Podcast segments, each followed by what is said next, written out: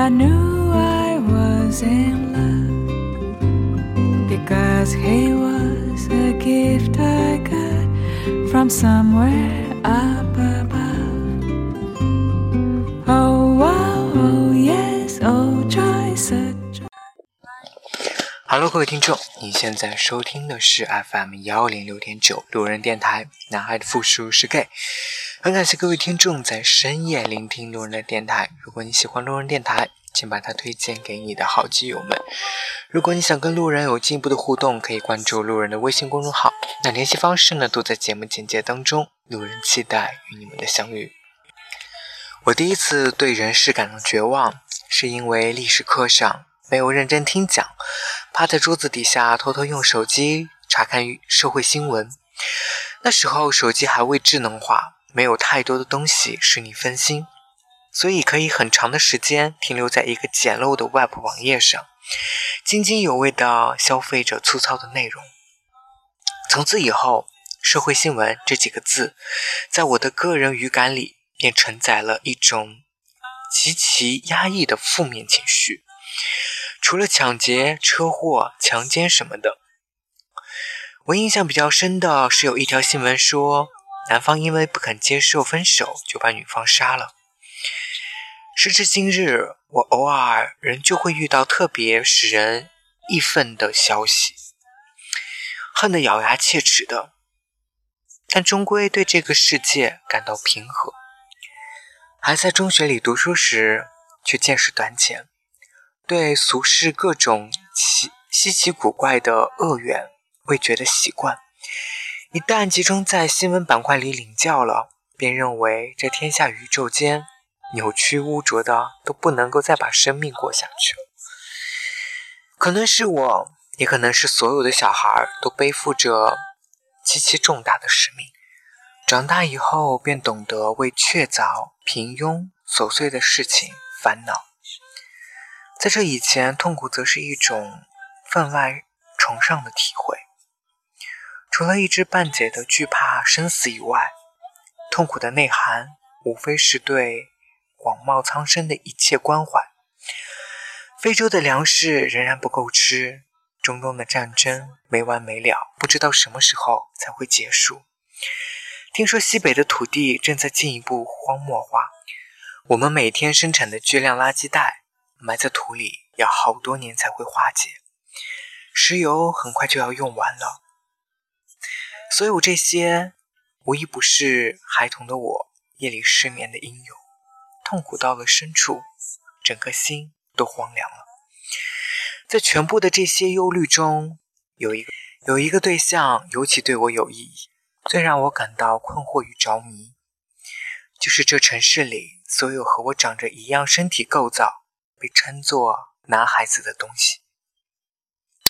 曾经在英语网站上无意中看到一则报道，说英国某个公众人物因为发表了一个观点而引发争议。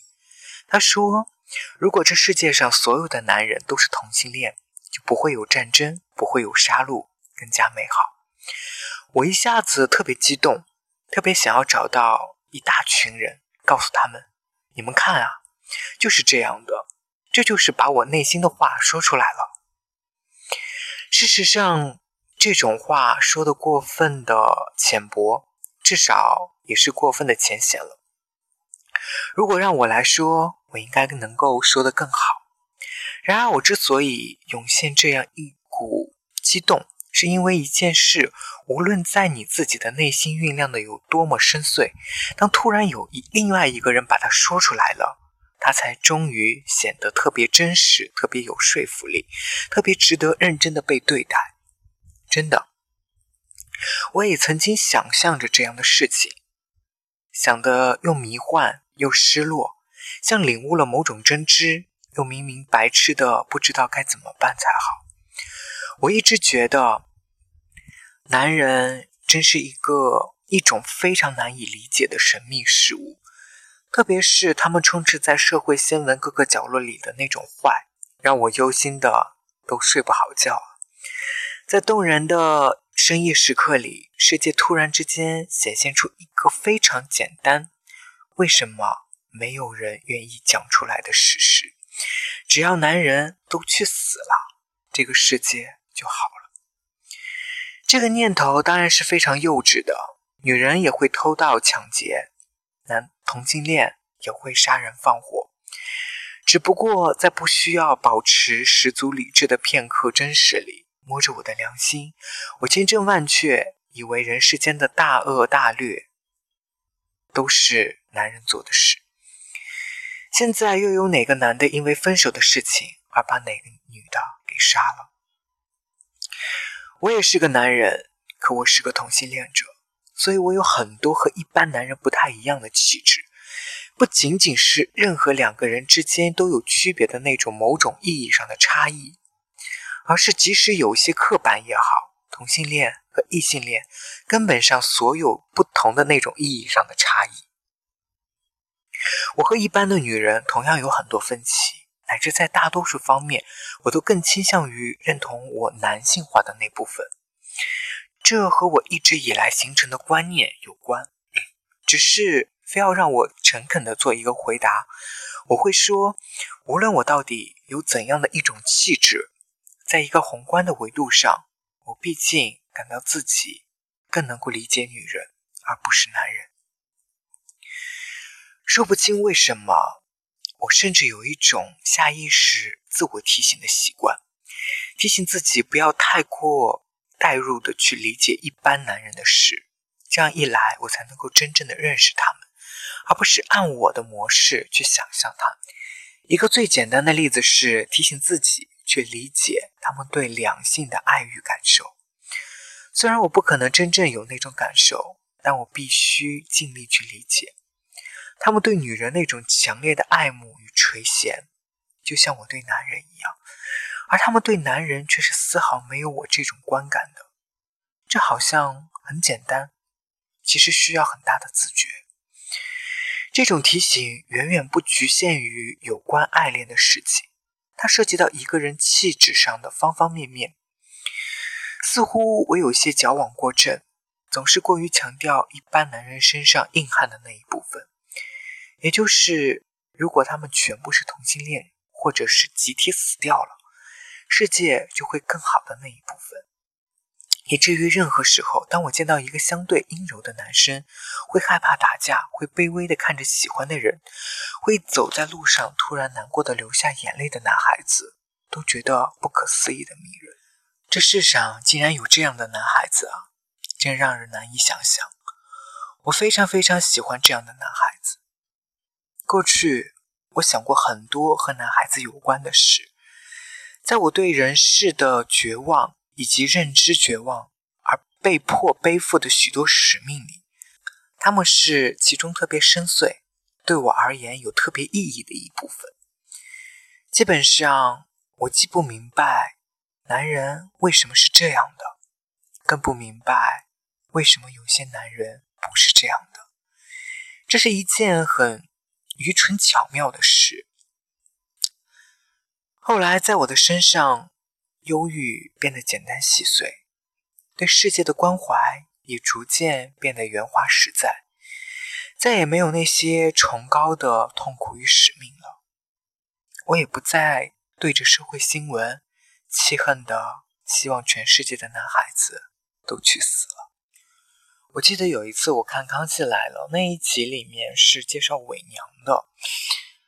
那里面的男孩子们基本上都很有这种异装癖，当他们去打扮成男孩子的形象的时候，反而会觉得有一点奇怪怪的。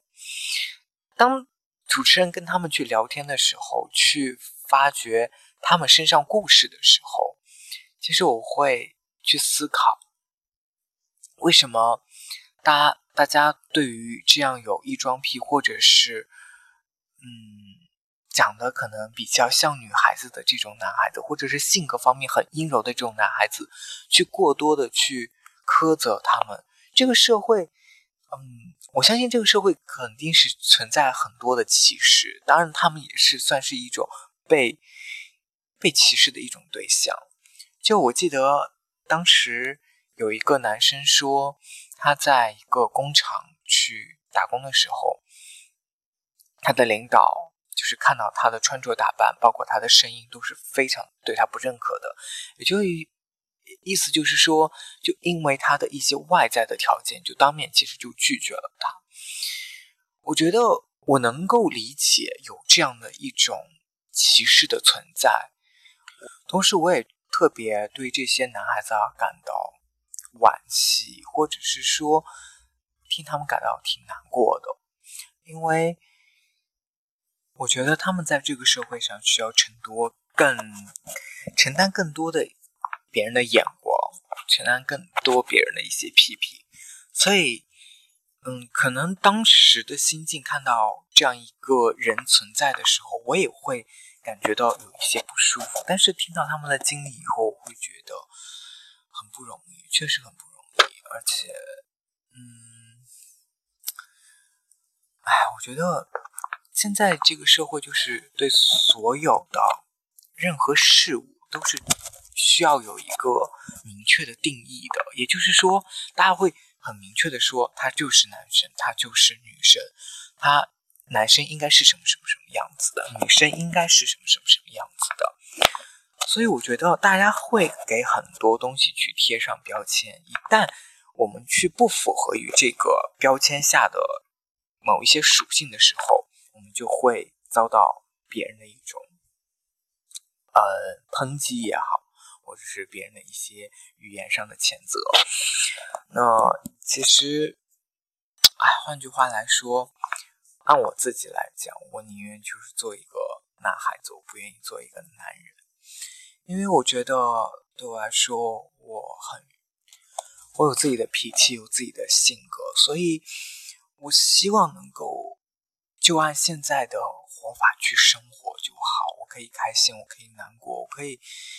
呃，就做自己想做的事情。一旦成为一个男人，你就会怎么说？所以我想给大家说的就是，做一个男孩子真的没有什么不好，做一个不想长大的男孩子也并没有什么不好。每个人都该有自己的活法。就像很多人也说我不够成熟，觉得我很幼稚。我我也理解，就是自己确实有一些方面做的不够好，但是我知道我自己哪方面做得好就可以了。我自己在哪方面显得很成熟，这就足够了。我为什么需要介意你这些评判呢？对不对？因为我的生活跟你没有任何的关系。